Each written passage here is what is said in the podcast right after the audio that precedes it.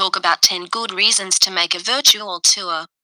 Like many people, you have surely heard about it without really knowing what are the interests of virtual tours. Here are 10 good reasons. Number 1. The virtual tour allows you to modernize the image of your store or establishment. The 3D virtual store is becoming an essential showcase these days. The virtual visit is therefore a digital communication tool. Number two, the virtual tour can be an opportunity to allow your customers and prospects to discover places that are not accessible to the public. For example, for a restaurant, this might be the highlighting of the cook preparing the dishes. Number three, the virtual tour allows internet users to see themselves in your premises and thus avoid a possible disappointment or bad surprise.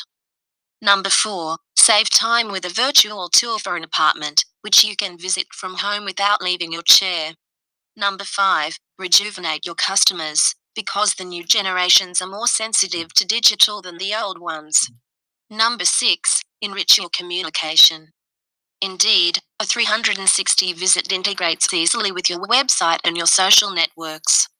It will therefore complement your current communication. Number 7. Reward your employees by including them in the visit. In this context, we can speak of an human resources loyalty technique. Number 8. Make your communication fun thanks to the interactions allowed in a virtual tour. Number 9. Increase your visibility on search engines. In this context, we can speak of search engine optimization technique. Number 10. An investment that quickly pays for itself because it lasts over time and does not require updating. For more information on virtual, visit virtualtime.com.